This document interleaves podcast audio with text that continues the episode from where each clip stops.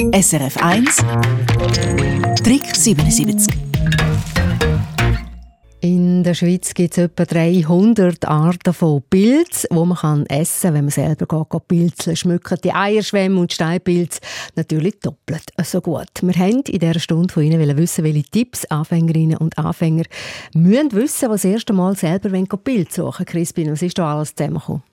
Tipp 1. Fragen Sie als Anfängerin oder als Anfänger eine erfahrene Person, ob Sie vielleicht einfach mal mitlaufen dürfen, ob Sie sie begleiten dürfen nicht so gut ankommen tut, wenn man einfach loszieht und dann noch andere Bildsuchende gehen, fragen, Entschuldigung, können Sie mir verraten, wo es da die besten Bilder gibt und dann noch hinten anläuft? Natürlich, so geht es nicht. Dann ist es so, dass man beim Bildsammeln selber viel Erfahrung muss aufbauen muss. Es ist ein Zusammenspiel von der Umgebung, von den Bäumen, vom Boden, von der Natur und je nachdem, wo man ist und wie das zusammenspielt, gibt es eben auch wieder die jeweiligen Bilder. Pilzarten. Wie sieht es denn in Sachen Ausrüstung aus? Mit was soll man losziehen? Dort haben uns die Leute geschrieben, dass zu der Grundausrüstung natürlich das bekannte Pilzmesser gehört. Das kann man gerade so als Pilzmesser kaufen. Das braucht man, weil man Pilz unten am Stiel sauber abschneiden. Dann gibt es auch Pilzmesser, wo schon ein Pinsel integriert ist. Das ist, weil man halt Pilz dann im Wald schon mal so ein bisschen grob reinigen Und beim Sammeln, da sollte man am besten ein Körbchen dabei haben oder etwas, was sonst gut durchlüftet ist. In so einem geschlossenen Pelter, wenn man jetzt irgendetwas Zuniges mitnimmt, kann es sein, dass Pilz dann anfangen zu schwitzen und relativ schnell dann schlecht werden. Kommen wir zum eigentlichen Suchen. Da gibt es ja auch Regeln. Wo findet man die? Die findet man in den sogenannten Pilzsammelbestimmungen.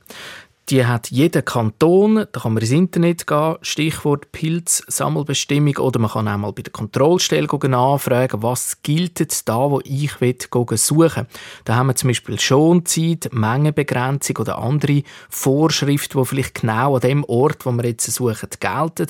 Und generell gilt natürlich, man ist im Wald, man ist in der Natur, Darum Respekt auch von den Pilz, nicht hamstern, nicht irgendwie Zeugs abreißen, sondern das Ganze wirklich so ein bisschen mit einem gesunden Menschenverstand und einem Respekt machen.